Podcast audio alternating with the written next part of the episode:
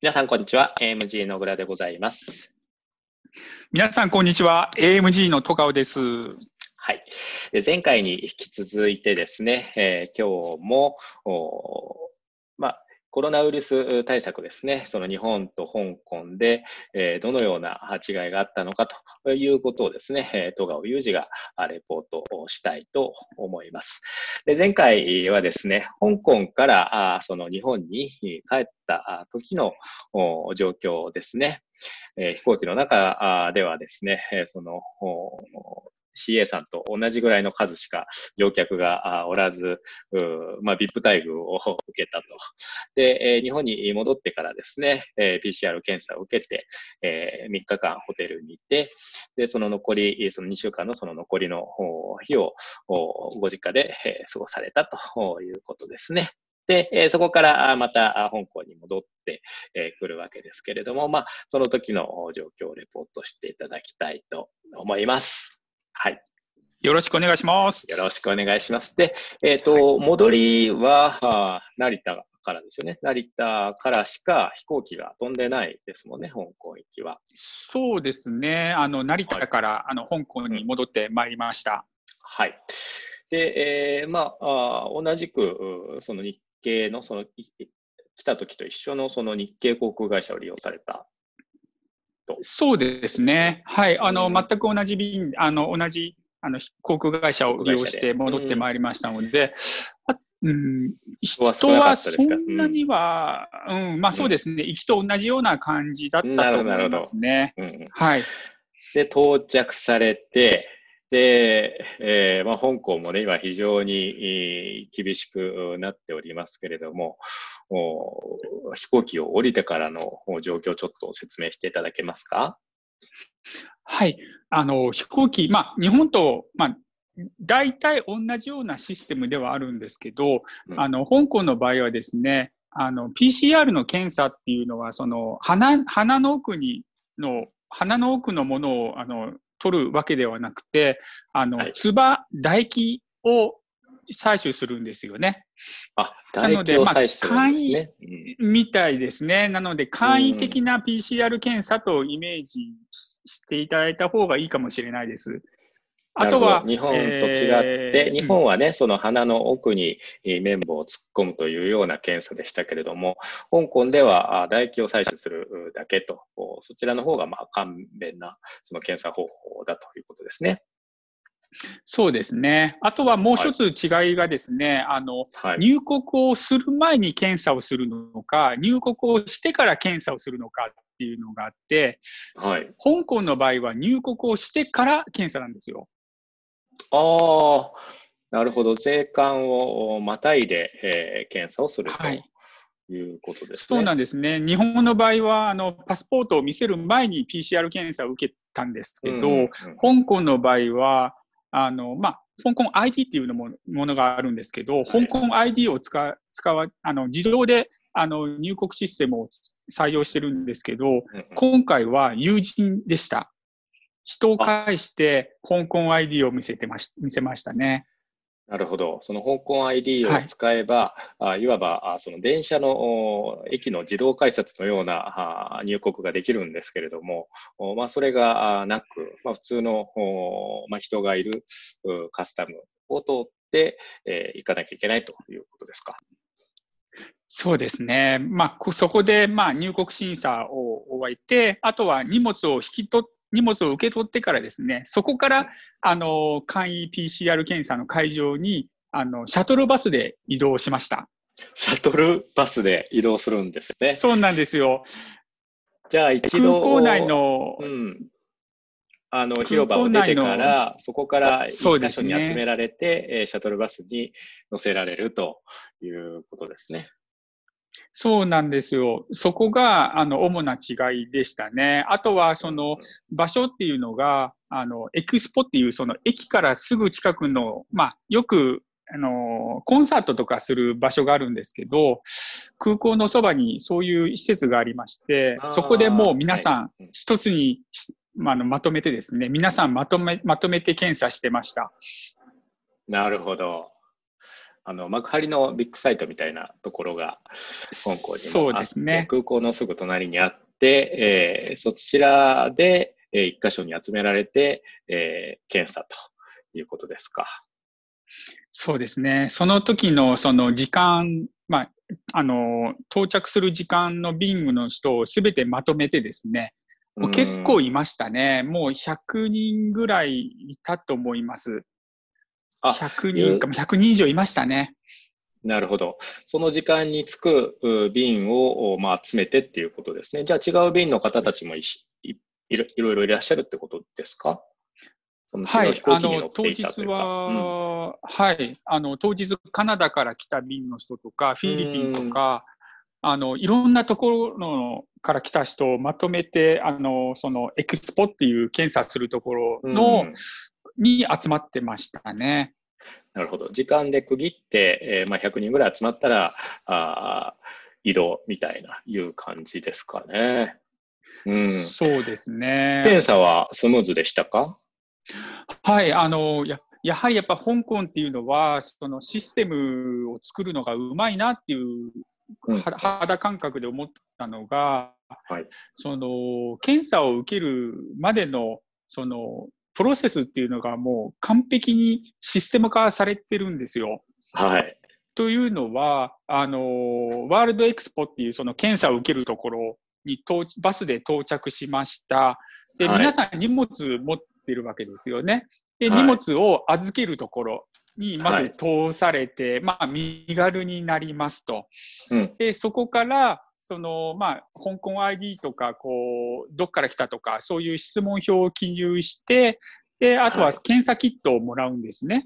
はい。あの、まあ、唾液をこう入れる容器なんですけど、うんうんまあ、それも、あの、ティッシュとか、そのサニタイザーとかもすべてセットになってるものをもらって、はいで、そこから、あの、まあ、体温を測って、個別の、個別で、こう、まあ、採取していただく場所に連れて行かれ、で、まあ、ガイダンスがもう、ず自動のガイダンスがずっと、あの、映像で流れているところを通過して、ではい。そこでちょっと待つんですよ。はい。で、もう結局何もすることがないので、その前の、すまあ、あれですね、テレビを見るしかないわけですよね。なるほど、なるほで、ど。まあ、で、テレビ見るところは、見見る内容、テレビの内容っていうのはすごくあのシンプルで、まあ、あの、はい今回の手続きの一覧、あの一連の流れと、あとはその、まあ、その、今回のリスト、あの、手首にその行動範囲を把握するためにリストをつけられてしまうんですけど、あ、まあ、はい。そのね取り扱い方法とか、うんはい。取り扱い方法とかね、時計のような、またね、ちょっと、おえー写真を撮ってね、えーお送りいただきたいんですけど、はいちょっと皆様にもお見せしたいんですけれども、お腕時計のようなあガジェットをお手首に巻くんですよね。で、えー数字と、ねお QR コードが入っているものを、お腕時計みたいなものを巻いて、で、そちらがそのお GPS としてそのトラッキングされるような仕組みになっているということですね。そうですね。もう簡単に言うと Apple Watch みたいな感じですね。うん、アップルウォッチみたいな。うんうんうん Apple Watch みたいな。QR コードがついてる Apple Watch みたいな感じですけど。なるほど。うんうんうん、それをつけて、まあ、その取り扱い方法とか、あとは、まあ、あの、解放された時のその滞在方法、その過ごし方っていうのもずっとテレビで流れてました。うーん、うん。なるほど。で、そのエキスポからご自宅への移動っていうのはどういったものでした？はい。これも、あの、検査結果が出るまでは、指定の施設にあの滞在しなければいけないっていうルールがありまして、えー香港の場合は、えークーロン、えークーロン城、あクーロン城ですね、カウンシティのあるホテルがその指定場所になってまして、滞在場所ですね、になってますので、まあ、そのホテルに一泊させられました。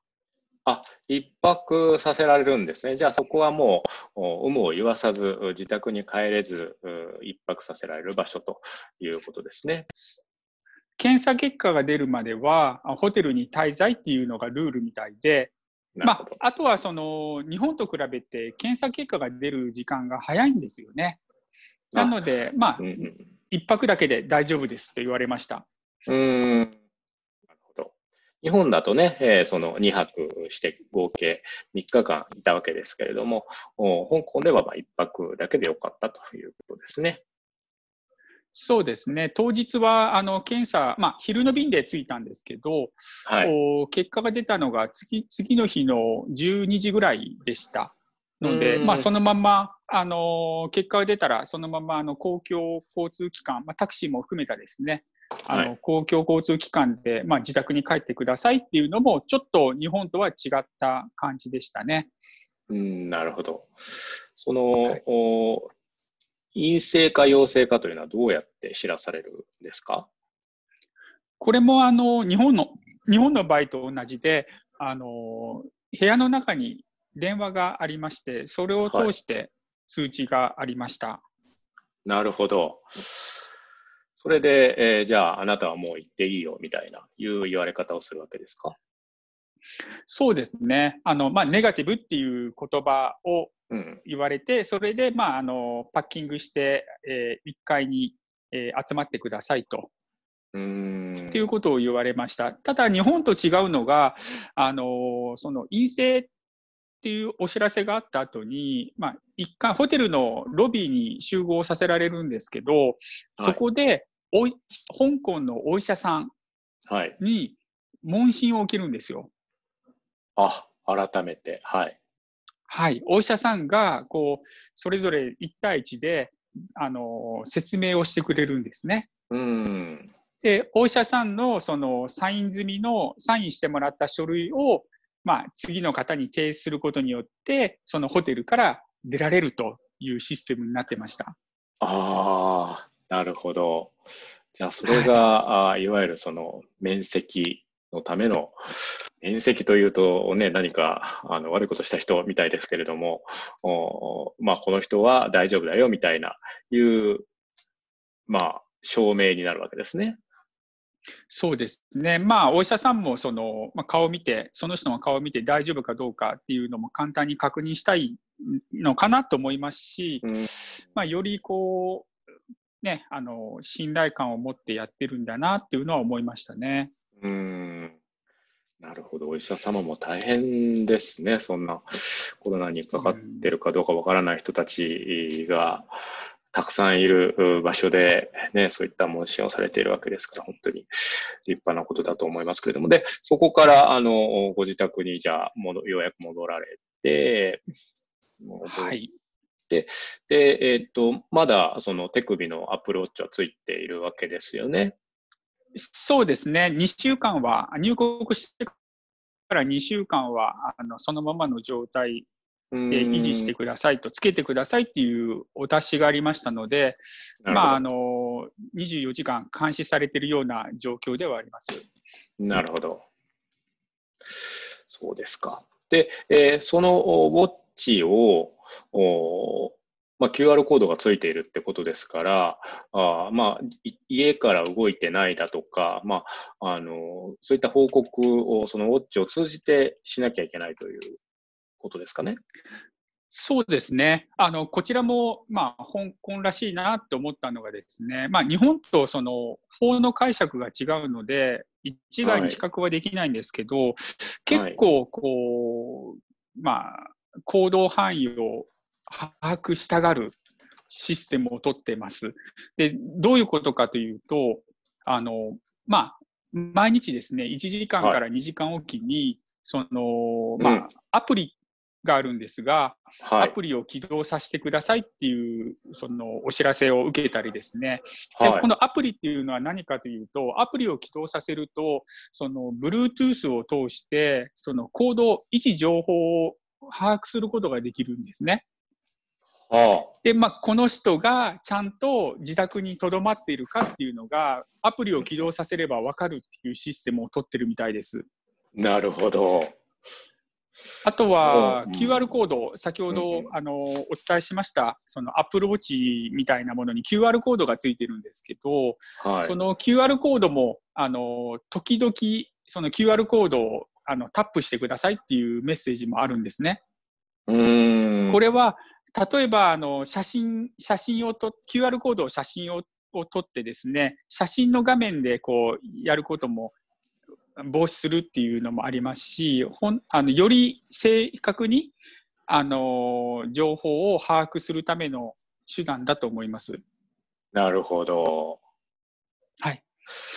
あとはですね、あのまあ、自宅にあの2週間こもる必要があるんですけど、主な、はい、最もあの大きな違いっていうのが、いあのそのホテルを出るときにですね、うんうん、1週間後にまた簡易 PCR 検査を受けるサンプルをもらうんですよ。サンプルキット。なるほど。これはどういうことかというと、1週間後にご自身でまた、その、つば、あの、唾液をですね、あの、サンプルとして採取して、で、えー、指定のき、えー、指定の医療機関に郵送してくださいっていうことです。それは任意なんですか？それとも強制というか、やらなきゃいけない強制になります、これは。これやらなきゃいけない一つのプロセスで、これは日本にはなかったので、香港っていうのはすごくこう、検査体制とか、その、追跡体制っていうのはすごくしっかりしてるなっていうのを実感しましたね。うん。なるほど。じゃあ潜伏期間がね、その数日あるっていうふうに言われてますから、まあ、仮にその潜伏期間中に、はい、国境をまたいで香港に入ってしまった場合でも、まあ1週間もあれば、あの潜伏期間は終わって、えー、いるであろうわけですから、そこを捉えようということですね。そうですね。検査が2回受けられるっていうのが、やはりすごいなと思いましたね。さすがその SARS のね、その苦い記憶がある国ですから、その抑え込みへのエネルギーは本当に半端ないですよね。その時計の話を聞いた時も、まあ、軽く人権侵害だよなと 思いましたけれども、その移動の自由を制限してまでも守りたいその公共の福祉みたいなのがあるということでしょうかね。はい。あとは、その、結構こう、かゆいところに手が届く情報な、も置いてくれてるなと思ったのが、その、一週間後に自分で、あの、簡易検査のキットを郵送しなきゃいけないんですけど、はい、その郵送方法も指南してくれるんですよ。うんこれはどういうことかというと、まあ、あの外出る出ることもできないので、郵送手段がないわけですよね。はい。そう本人に、本人は、うん。で、家族とかももちろん、あの、まあ、別々で行動してれば、家族にお願いすることもできるんですけど、例えば、はい、もうそれもできない人、一人暮らしの人とか、まあ、どういうふうに送ればいいのかっていうの、いうことで、バイク便、バイク便を 2, 2社、2社書いてあるんですよ。うんうん、ここの A、A A 社っていうバイク便、もしくは B 社っていうバイク便を利用すれば、その最寄りの検査するあの施設まで100ドル、まあ日本円で1400円なんですけど、うんうんうん、まあそれを頼むこともできますよっていう情報も入ってました。なるほど。バイク便ですね。バイク便を利用してくださいと。香港のね、その行政サービスの素晴らしいところは、そういうところですよね。その、まあ、入国の時のね、はい、その検査体制なんかもそうですけれども、まあ、全てがシステマチックにされてて、悩むことがない、待たされることがない、その、あまり考えることがないというところが、あの、まあ、いいところだと思いますけれども、なるほど。まあ、そういった、あ細かいサービスといいましょうか、細かい説明も、まあ、されているということですか。はい、うん。それはびっくりしましたね。ちなみに、本日で帰国されてから何日目でしたっけ？えっとですね、今、えー、10、あとですね、今回で4日経ってますので、あと10日ですね。あ、そうですか。じゃあ、まだまだありますね。はい、うん。まだまだ半分も経ってないですね。あまだ4日しか経ってませんので、こっちに入ってから。なるほど、なるほど。しばらくは自宅待機ということで。はい、そうですね。ちょっとストレスのかかる生活になるかもしれないですね。こう、えー、あんまり経験したこと、多分初めてだと思いますね。こう、監視されて、こう、行動制限されてる中での生活っていうのは。そうですよね。意外とね、うんその精神を蝕むみたいなね、その、お外好きの方、ゆゆうさんみたいにね、その外行くのが大好きな人にとってはなかなかは苦しい時間が続きますけれども。うん。あとはですね、うんあれです。あの、もし、その、2週間の自宅待機を破った場合の罰則も結構はい、厳しいんですよ。あ、それは聞かなきゃ。はい。はい。罰則についてお伺いし罰ましょう。則がですね、えー香港ドルで2万5千香港ドル。2万5千香港ドル。あ、じゃあ40万円ぐらい。日本円で40万円ぐらいっはい。て感じですかね。プラはいスですね。プラスです。プラス。はい。6か、6ヶ月の刑務所です。なるほど。自宅で待機できない人は刑務所で待機してろということですか。はいはい。6ヶ月。それは非常に厳しい気がしますけれども。うん。これはなんでかっていうと、ちっちゃい字で書いてはあったんですよ。その説明、はあの説明書の中にですね。はい。ただ、その簡易検査を受けるときもそうですし、その、ホテルを出るとき、陰性の結果を出て、ホテルを出るときもい言われたんですけど、うんうんこういう罰則があるから気をつけなさいと、絶対にうんお家にいなさいと念を押されたんですね。うんなるほど。はい。だから GPS がついていれば、その外に出てるかどうかも、まあ一目瞭然と言いましょうか、ですよね。で、まあ、GPS がついてるので、その、警察が場所を把握するのも簡単でしょうし、まあ、すぐ捕まっちゃうと。そういうことですかね。いやー、厳しいなーと思いましたね。日本の時、日本に帰った時のその後の生活がいかに楽だったかっていうのと、う。自由をう奪われることの、その、ストレスのね、感じやすさっていうのが半端ないなっていうのは、今、実感としてありますね。なるほど。なるほど。当たり前のことがこ、ね、制限されると、こんだけ、こう、プレ、ストレスかかるんだなっていう、うんうんうん。ありますね。なるほど。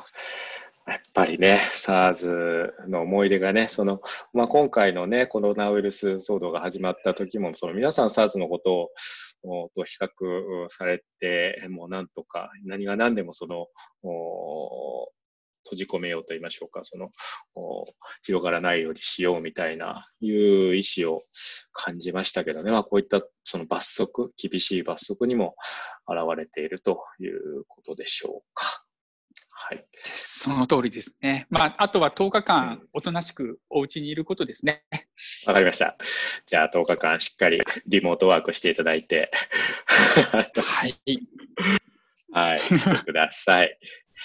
はいじ。ゃああーご報告ありがとうございました。またね、えーまあ、こういったあーそのお話以外にもですね、えーまあ、本業のおそのファイナンシャルうんアドバイスのことについても、ね、お伺いしていきたいと、お聞いていきたいと思いますので、またまちょくちょく参加してください。よろしくお願いしま失す礼。いたします。はい。失礼します。